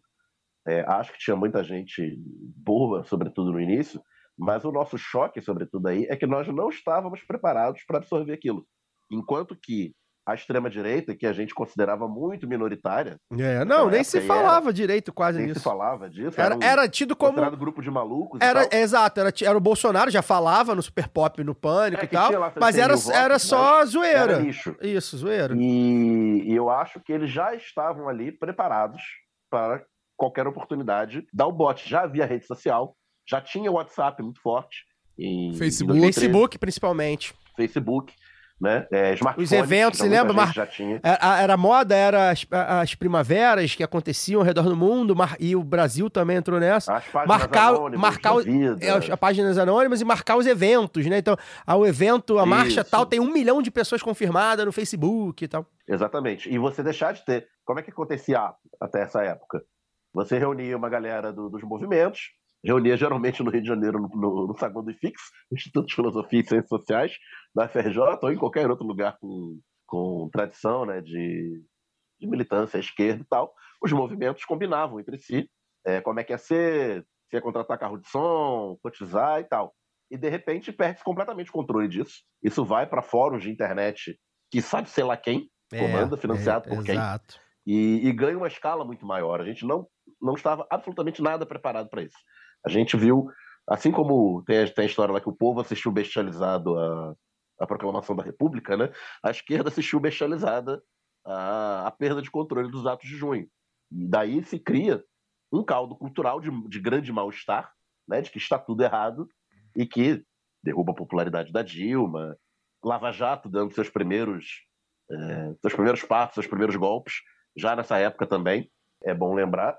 E a gente seguiu bastante perdido, até entender o que estava acontecendo, né? Esse poder de mobilização. Tá de- perdido até hoje, na real, de né? rede social tá perdido, mas se, mas se a gente tá perdido hoje, imagina em, em 21 Na hora, de né? junho de, de 2016. E só para completar a minha intervenção, se a gente, dando esse depoimento em primeira pessoa, né, se nós como militantes estávamos primeiro deslumbrados, depois assustados, por fim chocados, o governo e os partidos institucionais, o PT à frente, que é o maior deles, também não conseguiram ter uma leitura ali Isso. rápida do que estava acontecendo e escorreu pela mão qualquer possibilidade de tentar se aproveitar positivamente do- dos atos. Né? Só para terminar essa cronologia, essa passeata do dia 20, é que já está cheia de neonazi, na sexta-feira, 21 de junho, a Dilma faz um pronunciamento à, à TV, que depois ficou famoso até como meme, né? Do quebrem janelas, É. e não sei De o que lá tal, é, cara. ban- quebra em Deprevem banco. patrimônio público, etc. É. É, é desse pronunciamento, de É. 21 de junho. E ela, é, nesse pronunciamento, ela aponta uma série de medidas que o governo estaria tendo como resposta aos atos, né? Um plano de mobilidade, já que a questão dos 20 centavos, né, de mobilidade urbana, um grande plano de mobilidade urbana, de qualificação da- do transporte público. Eram boas medidas, reforma inclusive. política, reforma política para combater a corrupção, é, você mudar o, o modo de financiamento de campanha, o modo como se elegem os, os deputados no Brasil, né? a- aproveitar esse movimento para fazer andar, né? Uma série de, de, de reformas ali que estavam há muito tempo numa sala de espera sem grandes perspectivas. Isso era numa sexta. No sábado e no domingo, é, essas propostas são arrasadas, tanto na imprensa quanto no Congresso, sobretudo pelo PMDB, que era o maior partido à época. E já na E segunda-feira. era o primeiro governo- na linha de sucessão. Exatamente. E já na segunda-feira o governo recua, né? E essas propostas refluem, são descaracterizadas e tal. Então não, acho que acaba criando só o fundo contra a pobreza, com dinheiro do- dos royalties do pré-sal lá e tal. Mas é, a parte de reforma estrutural, né, é completamente recuada. Então perde-se aí qualquer chance de, de tentar se aproveitar é, minimamente de uma agenda positiva para o governo. Né? O governo fica só com ônus e com a agenda negativa. É, o Daniel acabou fazendo mais uma análise mesmo do que acho que, foi uma boa análise, inclusive, concordo bastante, do que do que acho que contar. Eu queria mais que a gente contasse assim, o que que a gente estava lá fazendo lá, que e eu acho que o Fagner até contou que queria te ouvir, Daniel, assim, você foi, que que assim, você fez uma boa análise, eu acredito eu, inclusive partindo do, da- do contexto, né? Da análise que você fez na época. Não, essa Mas eu queria é saber, você for, visão- vocês foram lá, você foi lá, física você foi lá, assim, como é que, como é que, como é que foi, assim, a- a- o seu entendimento ali na hora mesmo, assim, do, do ato em si, né, assim, É daquela isso eu hora. falei, isso, isso que eu falei do, do, do deslumbramento, o susto Sim. o choque, é muito da minha percepção pessoal ali. Né? Eu Entendi. fui nesses esses atos que eu. que eu Daquela especifiquei, hora né, 13, mesmo que você isso, teve 13, isso. 17 e 20.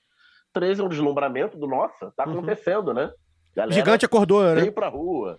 Uhum. gigante acordou. 100 mil pessoas na Rio Branco, né? Pensando na, na- Uhum. na mobilidade urbana, né? né, As pessoas contra- preocupadas com a sua, né? é, Teve contra essa amigo nosso que achou que a gente estava vivendo um movimento pré-revolucionário. Teve isso, né? É, as pessoas pensando em, em políticas públicas, né? Contra o neoliberalismo, porque, vai lembrar, no dia 13, a gente xingava o Paz e o... E o Cabral. né? Representantes máximos do neoliberalismo no Rio de Janeiro. E aí, no dia 17, que é já o, o dia do susto, a gente já fica cabreiro. E eu lembro até, pessoalmente, lá quando, quando no dia 19, porra, baixou, que bom, né? Conseguimos e tal. Eu falei, gente, pra que fazer no dia 20? Já foi.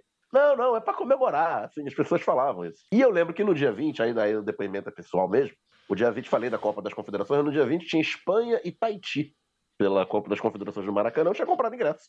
Né? Todo mundo sabe aqui que a gente gosta de futebol, e o Maracanã recém-aberto, apesar de ser contra a reforma, e tal, pô, vamos, vamos lá, né? ver como é que ficou. Ver a Espanha, que era então campeã do mundo, né? com, com seus craques da época, Iniesta, Fábricas, etc. Vamos lá, mesmo que seja contra o Tahiti. Fui pro Maracanã, amigos de esquerda me xingavam, falavam que eu estava lá prestigiando o evento do Capital, ao invés de estar na rua, Essa, junto com a, a- amo essa. com a população, né? Essa, a- a um bom e velho moralismo de esquerda e tal. E fomos eu, a Ana, minha companheira, e a mãe dela, minha sogra. Eu Não, não tinha minha filha, não existia minha filha ainda, nasceu só no ano seguinte. E aí fomos lá, vimos o jogo, foi 10 a 0 para Espanha, e a gente sai do Maracanã. Saúde, sabendo que- 10 a que- 0. que- Educação, não, já- 10 a O 0. Maracanã meio sitiado. O Maracanã sitiado. Isso, assim, por- era por foda. manifestações. É. E a polícia fazendo cordão de isolamento na, nos viadutos. Pra quem conhece o Maracanã, tem a linha do trem do lado, né? E tinha um perímetro de segurança do Maracanã que estava segurando os manifestantes no viaduto São Cristóvão. E a gente sai meio, meio andando rápido, né? Atravessa a passarela, já cai no metrô. Você não anda muito na rua. Uhum. E aí minha sogra morava, ainda mora em Niterói. O nosso plano era, não, a gente vai levar ela na, na barca, no centro, Uhum. Despacha ela para Niterói e vamos atrás da manifestação, ver onde está, que a gente pega o final, né, e tal. A gente desce na, na estação da Carioca, que é a mais próxima das barcas. A, a manifestação ela tinha andado ao contrário do normal, né? Até então ela tinha ido, saído da Candelária e ido pela Rio Branco até Cinelândia. Esse dia eles saem ali da, da área da Candelária e seguem na Presidente Vargas em direção à prefeitura, ao próprio Maracanã Uhum. a gente passa no pós-manifestação. E era um cenário pós-apocalíptico, assim. Né? Muito, muito lixo na rua, coisa queimando, umas pessoas muito bêbadas, de verde amarelo, de maquiagem verde amarela, gritando. É, "Ah, corrupção, fora Dilma, assim. Cenário, um carnaval do mal, assim, digamos. E aí a gente, meio cabreiro, você tem que atravessar um trecho grande até a barca, a gente atravessa, deixa a minha. Não tinha como, nem tinha Uber na época é, para você pedir um Uber, não tinha como, mesmo que tivesse Uber, estava tudo travado na saída do Rio, na- nas saídas do Rio, em direção à ponte. A gente consegue colocar a minha sogra na barca e a gente pensa, não, vamos atrás da manifestação. E quando a gente vai voltando, naquele clima, a gente olha um para o outro, e minha companheira fala, ó, vamos não, isso aqui tá muito esquisito. E aí a gente pega o metrô e, e vem, vem em direção à, à nossa casa, para sair dali. Enquanto isso, estava acontecendo aquilo que o Fagner narrou, né? Que ele estava no, ele não foi ao jogo, não foi prestigiar a competição do capital e foi para manifestação. Eu era contra a Copa naquele momento. É. Eu, eu, eu estava no time que gritava não vai ter Copa. É. Eu estava nesse time. Mas eu. Eu tinha o mínimo de senso de ridículo para outras coisas. É, enfim, esse é, é, é curioso, né? Eu, assim, do meu ponto de vista, né? Eu tenho Facebook até hoje, né? É, e uma das, um dos motivos que eu guardei Facebook, primeiro porque às vezes, quando eu tô desempregado, pinto umas oportunidades para lá. É, nem sei como é que tá isso, graças a Deus que nos últimos anos tu tem estado empregado, mas enfim. E segundo, porque é um, é diário mesmo, né? Que eu, que eu sempre gostei de escrever eh, sobre tudo, principalmente sobre política. É, tem, tem os prints das cantadas baba- babacas que eu fazia, né? Que eu mando pros meninos às vezes. É engraçadinhas, né? Algumas. É, outras. A gente agora tem o Outras- meme de você cancelado. É, pois é. Não, até que não era dos piores, não, porque, enfim, né? é, guardei só o que é, que é bom, né? Ah, são piadinhas é, engraçadinhas. Ruins, mas engraçadinhas. E tem ah, os textos que eu escrevia, né, sobre isso. E eu lembro que, assim, minha primeira percepção, eu trabalhava no centro da cidade, eu falei, cara, vou, porque assim, eu sempre fui muito petista, né? Eu sempre fui muito petralha, sou. Meu pai era muito petista, já contei a história aqui algumas vezes. Eu sou, costumo dizer que eu voto no PT como eu voto é, como eu sou Flamengo, né? Da, da minha infância mesmo, assim. É, então, PT é o Flamengo da minha vida, assim, tal. E a partir de então, eu começo a me entender de esquerda, evidentemente, né? Já, eu tinha 24 anos, já estava na faculdade tal, de, até de jornalismo e tal. Tinha acabado de entrar. Não, ia entrar na faculdade de jornalismo ainda. Tinha, já tinha me formado em direito e tal. Enfim, me entendi de esquerda e já come- começava a radicalizar um pouco o meu discurso mesmo. Enfim, né? Já começava a achar poderia ter sido melhor ali, principalmente ali o primeiro governo da Dilma e tal, etc. De toda forma, é, eu sempre fui um cara muito politizado, acompanhava a política, né? E tal, e, e, e, e fui olhar, falei, cara, gigante acordou mesmo. Eu nunca vivi isso, né? A última vez que a gente tinha vivido algo parecido foi no, no, no Caras Pintadas, né? 20 anos. Fazia já. É, então, assim, pra mim aquilo ali era algo realmente, porra, de alguma, aqui vai sair alguma coisa, né? E aí, eu, se eu não me engano, eu vou na primeira manifestação meio de gaiato ali, né? Lembro que fui com uns amigos que não sabiam nem, sei lá, diferença entre vereador e prefeito, essas coisas, né?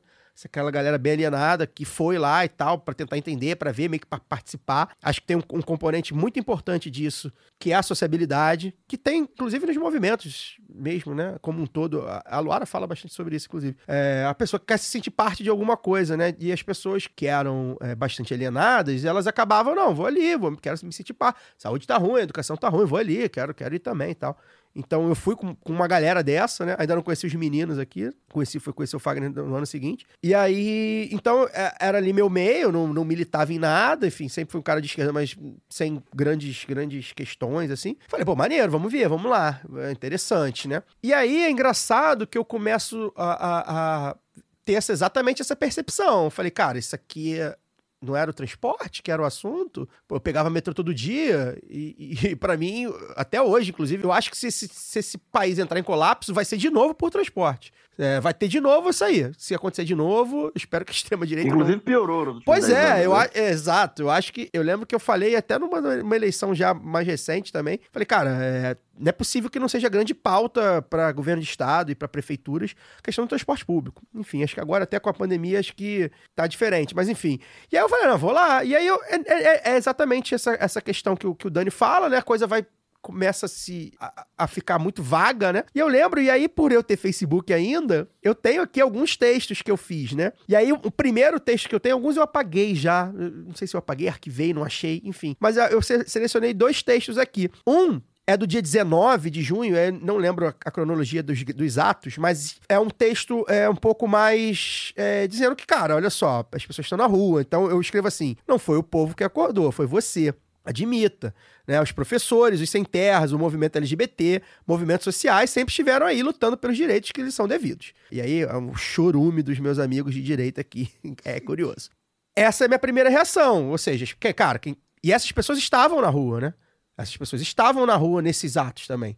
E aí, no, dois dias depois, e aí, obviamente, lendo pessoas que eu considerava vendo e tal, aí eu escrevo o seguinte: nem de esquerda nem de direita, apartidário, ou melhor, antipartidário, com direito à agressão a quem tiver partido, nacionalista, sem objetivo definido, sem pauta, com todo esse tipo de povo, entre aspas, que eu boto, sem líderes, sem responsáveis. Esse é meu texto, gente. Eu tô fora. Pensem um pouco an- antes de alimentar isso também, porque daqui a uns anos, se continuar assim, teremos que voltar às ruas para lutar por democracia de novo. Isso é exatamente a virada do dia 20. Você botou aí o primeiro texto do dia 19 e o segundo é do dia 21. É incrível que eu Você levou o mesmo choque do dia 20. É, a exato, exato. Eu tenho isso muito vivo, né? É, e aí, por exemplo, é, Eu não tenho, por exemplo, a questão do- da, da Copa, por exemplo. Eu era sempre era bem governista, então eu achava que a Copa, eu engoli um monte de coisa da Copa que eu me arrependo, né? É curioso. Eu gostaria de, gostaria de estar do lado do, do não vai ter Copa. É, talvez hoje eu até me arrependesse, mas eu preferia estar daquele lado, que destruíram o Maracanã. Mas assim, eu, é isso que eu percebo. Tem um outro texto aqui, mas eu não achei. Eu não sei se eu arquivei, apaguei, não sei, não achei. Que eu falo, acho que eu já mandei até no grupo pra vocês, vocês talvez lembrem. Que eu falo, dou lá um parecer qualquer nesse sentido. E, e eu termino assim, pô, mas achei interessante porque é uma semente de algo que pode acontecer. Não sei se é bom ou ruim. Alguma coisa assim, mais ou menos, que eu escrevo. Não sei se vocês lembram desse print. Talvez eu tenha mandado. E hoje eu olho pra trás e eu vejo que foi exatamente isso que aconteceu, cara. As pessoas, a partir de 2013, houve. E aí é, é bom a gente lembrar, a gente vivia no momento do boom do Facebook, é, vindo do rescaldo da Primavera Árabe, também que aconteceu por força das redes sociais, Um do WhatsApp. é, boom do WhatsApp, boom do Facebook e aquele movimento do, de Wall Street também, Ocupe Wall Street. ocupar o é, ocupar, né, sei lá. Tudo tinha mais ou menos isso, né? A coisa de ir pra rua, dos jovens, né? Eram, eram jovens revoltados e tal. Tanto que o rescaldo é, são os vários ocupas. Já teve Ocupa Cinelândia. Teve o Ocupa Cabral, Ocupa Cabral na rua. do Que Leblon. o Sérgio Cabral morava no Leblon, etc. Exato, né? Isso, é- isso é tudo vem disso aí. Isso é tudo 2009, 2010, 2011 e até chegar aqui no Brasil em 2013. Então, é, o balanço que eu faço, independente. Eu, eu, eu penso por aí mais ou menos. Eu acho que é, eu, eu não compro o barulho de que foram órgãos internacionais que financiaram. Não, não compro mesmo. Mas, evidentemente, acho que está muito claro que houve uma. Isso acho que não tem como negar. Acho que qualquer pessoa que estuda isso né, sabe que a extrema-direita se cooptou. E eu acho que aquilo ali, junto com outras coisas, como o próprio Facebook, como o YouTube, né? Tá tudo interligado, ajudaram a educar politicamente uma população que todo mundo sabia que era alienada, né?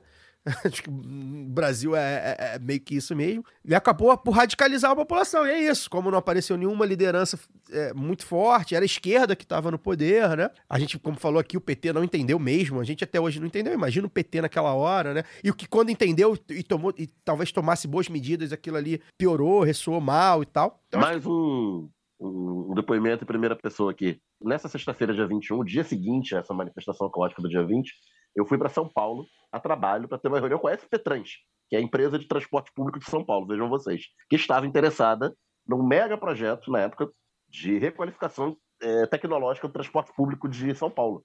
Pensava em bilhetagem eletrônica integrada, em você ter acompanhamento em tempo real, um monte de coisa que hoje é, é comum, né, nesses movits da vida.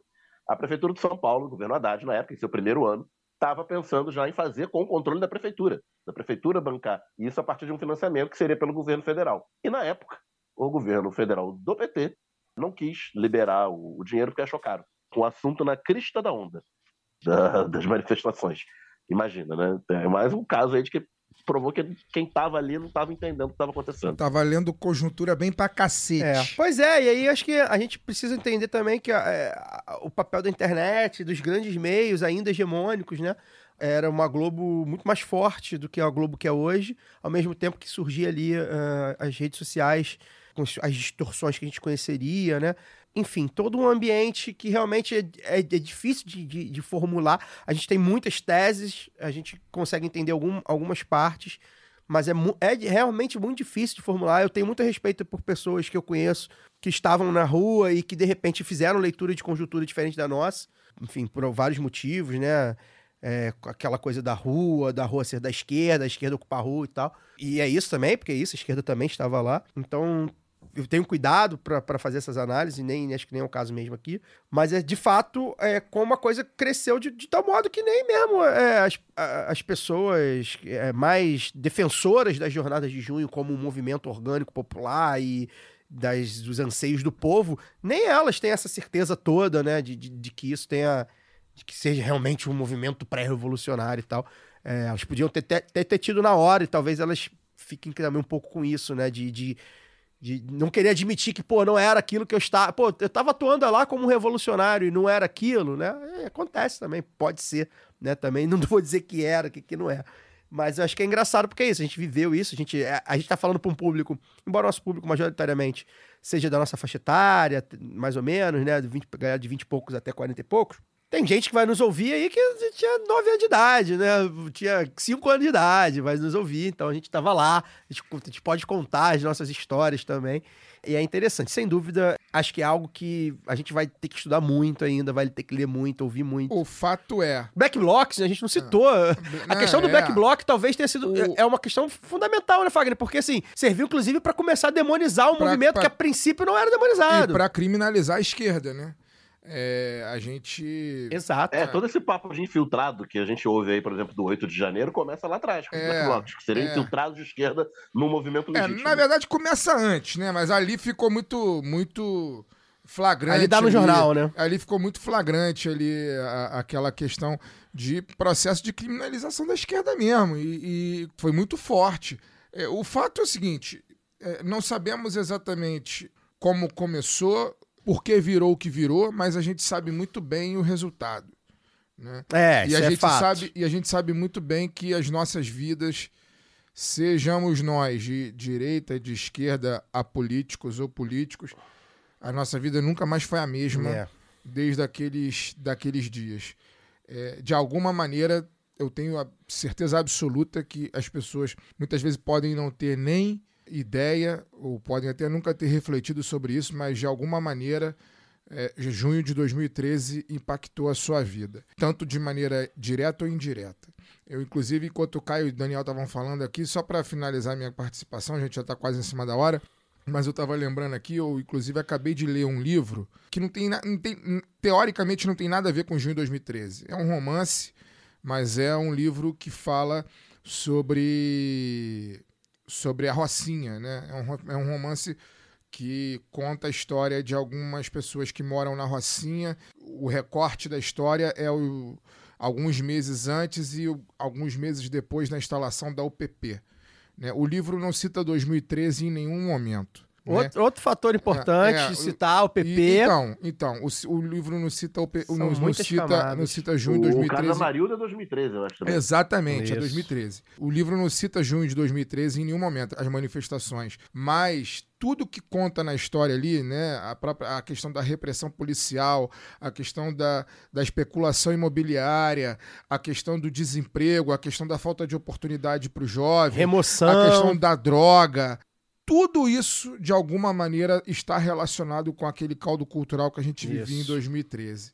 E aí eu não vou, óbvio, não vou contar toda a história. O livro se chama Via Ápia, quem quiser comprar aí, só procurar. Que é a entrada É, da rua da entrada Ápia da é- Rocinha. É uma, é uma das principais avenidas É, lá da é a Rocinha. entrada pela Niemeyer. Então, de alguma maneira, cara, você pode não ter ido nas manifestações, você pode não ter tido idade para poder estar ali, mas a sua vida de alguma maneira foi impactada por aqueles acontecimentos, seja pelos rumos que o país tomou politicamente, pela questão econômica, é, principalmente por isso, na verdade, é, principalmente por isso, É, seja é, por conta de tudo que aconteceu no Rio de Janeiro, de lá para cá, né, a questão da violência policial, a questão da eleição do Wilson Witson co- como um governador que defendia tiro na cabecinha de quem estivesse portando arma. Essa loucura toda que a gente viveu ao longo desse tempo, ao longo desses 10 anos, eu não tenho a menor dúvida que 2013 teve participação fundamental para poder a gente Lembrando que o chegar. governador atual, Cláudio Castro, era vice do Witzel, reeleito, e ele pode não vocalizar o tiro na cabecinha, mas ele aplica. Sim, sim. É, até, até foi, foi olhar aqui, né? É, é em junho, Edward Snowden é em junho, né? Ele denunciando pro do Guardian e pro Washington Post é, as espionagens. É em- achei curioso, porque eu tava dando uma olhada aqui assim, né?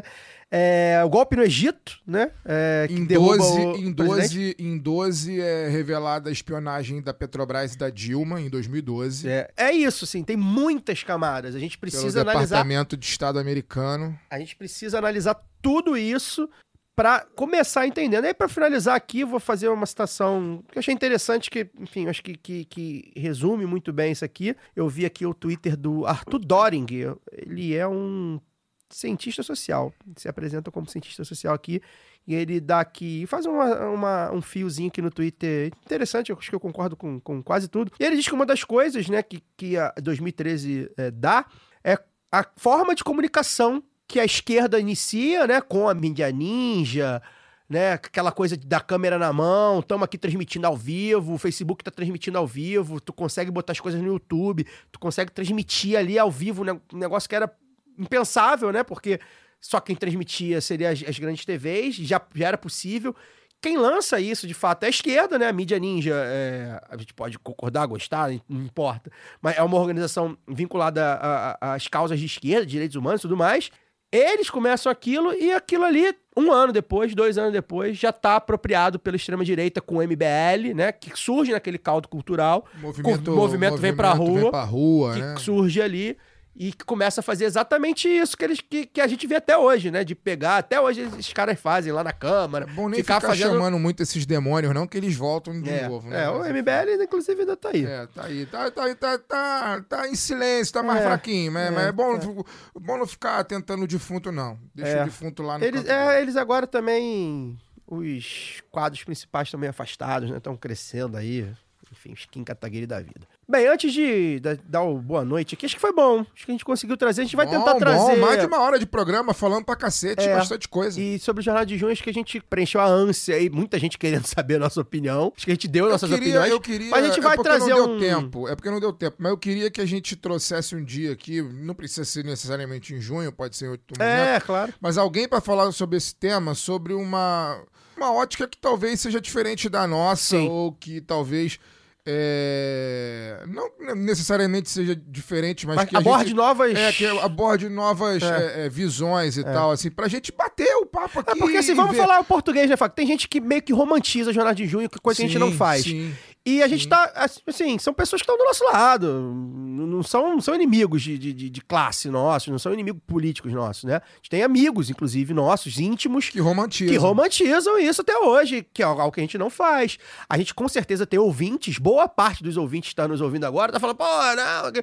E tudo bem também. Acho que a gente tá- tem que estar aberto a isso. A gente vai tentar aí trazer alguém, né, pra gente. Pra tentar mostrar Pra mesmo. gente, né? pra gente ouvir, outras coisas ouvir e debater. E debater. e- porque eu, eu acho que, eu acho que o debate. Esse assunto é bom, né? É, o assunto é bom e precisa. o debate é muito interditado em rede social, por exemplo. Não, o debate dá. é muito interditado, não É. tem como. Se você fala que você é totalmente 100% a favor do que aconteceu, você é golpista. Se eu falo que, porra, ali nasceu um golpe, eu sou petista safado É, ou qualquer outra coisa do tipo vagabundo que ganha dinheiro do governo pra defender. Fala esse tipo de coisa. E, e não é, não A é galera nem céu, é- nem o é, céu, parece nem que a terra. fere né? suscetibilidade. É, não é né? nem- não nem pode tanto- falar mal de nada. Nem tanto ao céu, nem É. tanto à terra. É como eu falei, cara, eu. Eu, o, o meu, o meu cientista político, o meu analista preferido é- se chama João Guimarães Rosa. E ele diz que quem desconfia fica sábio. Então eu sou um eterno desconfiado. É isso. Antes de dar o tchau aqui pro pessoal, é, lembrar que os profissionais da educação, né, estão em greve aqui no Rio. A gente recebeu uma mensagem aí é, de um camarada ouvinte nosso de Minas, né, pedindo pra gente abordar. Pessoal, parece que em Minas também, com dificuldades aí. Imagina, né, governo Zema, né, governo Partido Novo, né? Enfim, o fato de ter professor ainda deve ser uma revolução, né? Então, nossa solidariedade aí, a gente vai ver aí, que, de repente, pra trazer alguém aqui. é, O sonho dele é que as crianças aprendam no chat GPT só. Mas É, ainda- por mas- enquanto ainda tem professor. Pois é. É, Então, nossa solidariedade aí, pessoal de Minas, todos os professores, né? A nossa, a gente, a gente não gosta de romantizar também, né? Não são super-heróis, mas a gente precisa ser muito solidário a eles, porque, enfim, o Brasil não é fácil. É, E aí, sobre a greve aqui no Rio, né? Quem quiser saber mais, a gente, o último programa com o Flávio Serafini, deputado que tá aí à frente aí das negociações, é, a gente aborda aí, é, dá um apanhado bem bacana e acompanhar as redes também dele, do sindicato, do CEP, enfim, pra gente saber aí o que, que, tá, que, que vai rolar. Ainda estão em greve, então nossa solidariedade a eles. É, também mandar um beijo pra Glauci Moura, né? A Glauci é uma ouvinte de longa data do lado B, de muito tempo, lá de São Paulo. E ela brincou outro dia no Instagram, ela, pô, pedi pra você mandar um alô pro meu irmão, e a, a gente mandou o alô pro irmão dela, que eu nem lembro o nome, faz muito tempo. E, a, e pô, nem me mandaram um alô. Então, pô, Glaucio, um beijo, né, pra você, porque demos pro seu irmão e não demos pra você. Então aí a família Moura, toda aí abraçada e beijada pelo lado B. Obrigado pela audiência. Fagner, boa noite. Boa noite, tô em cima da hora já, tô com um bonde aqui esperando para poder me levar para casa. Um abraço rápido aqui, dois abraços pro João Carlos e pro Vitor Schneider, que é de Resende. E, cara, como eu tô já, sei lá, quantos, quantas semanas eu não venho ao programa?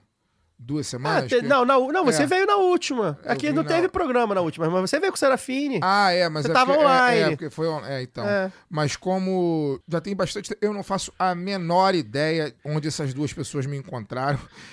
Eles me encontraram e falaram que gostam do programa. Então, assim, João Carlos, sinta-se abraçado é, pelo nosso programa, por mim. E Vitor Schneider, que é de Resende, terra lá da. Academia Militar das Agulhas Negras, Ah, olha só, hein? Mas o cara ouve o lado B. Vitor Ele é Schne- militar? não, não Ah, sei se ele tá. é militar, mas ele mora em Resende. A gente Resende... é ouvinte militar. Tem, Ouvinte tem. militar. Deve ter dois. É, mas aí o, o Vitor Espero que Não Schneider. sejam do setor de inteligência. É. É, isso é Ou, importante. ou sejam, Isso né? é. Acho que é até importante que, que eles sejam, na verdade. Vitor Schneider fica aí, sinta-se abraçado aí na, na fria e golpista Resende. Um abraço. Deve ser muito agradável. Não, porque eles podem ser, se forem ouvintes mesmo, de fato, né, ideologicamente falando, seria bom, né? Eles deletarem os nossos, os nossos perfis lá da inteligência. Se bem que considerando a inteligência das nossas Forças Armadas, meu Deus do céu. Marcos Duval deve ter dado aulas pra eles também. Daniel, boa noite, boa recuperação. Foi até que fluiu bem, né? Não tossiu muito, não espirrou muito. Melhoras, porque, pô, amanhã é tossi- O que eu sexta. tossia, a vantagem de estar em casa é que eu tossindo, assoando o nariz aqui, eu, eu muto o microfone, né? Já teve momentos que o Rio. Já, já, já teve momentos piores do, do, do lado Passa, de, passa, de Jornal da Tosse. embora. Jornal da É, Tosse, Jornal da, pior. Jornal é. da Tosse foi foda. É, Ó, mandar- é, e melhoras, cara, porque amanhã é sexta, né? Tem que estar bom pra Isso. sexta-feira. É, mandar um abraço aqui pro pessoal do Quadro Negro, que é o podcast que, que Verdade. temas de educação aqui na, na Central Pro 3, nosso Trafa. Tiram a greve do Rio há duas semanas, né? Na semana mandaram um abraço pra gente no final do Isso. programa. Semana passada não teve programa, então tá devolvido um abraço aí é, nessa semana. E que eu tô voltando também, né? Porque semana passada, feriado, na anterior, eu não consegui participar, tava Isso. num, num evento de trabalho. Espero que semana que vem eu possa voltar ao estúdio. Ô, Valeu. Daniel, fala com a Anne que eu mandei mensagem pra Luísa. A Anne me mandou uma mensagem hoje, ontem dizendo que a Luísa queria muito falar comigo. Aí eu mandei um, eu mandei um áudio pra Luísa e a Luísa não me respondeu até agora. E fala com ela, Ela ó. vê de vez em quando. o É, telefone Fala com ela, ó, o é- tio é Fagner mandou um áudio aí que você não ouviu nem respondeu. Valeu. Um abraço pra pequena Lu, Luísa Zazá. A gente vai ficando por aqui semana que vem. A gente volta. Espero que a Luara de volta. Espero que o Daniel aqui no estúdio. Espero que tudo bem com a gente. Forte amplexo. Até lá. Valeu! Este podcast foi editado por Fernando Cesarotti.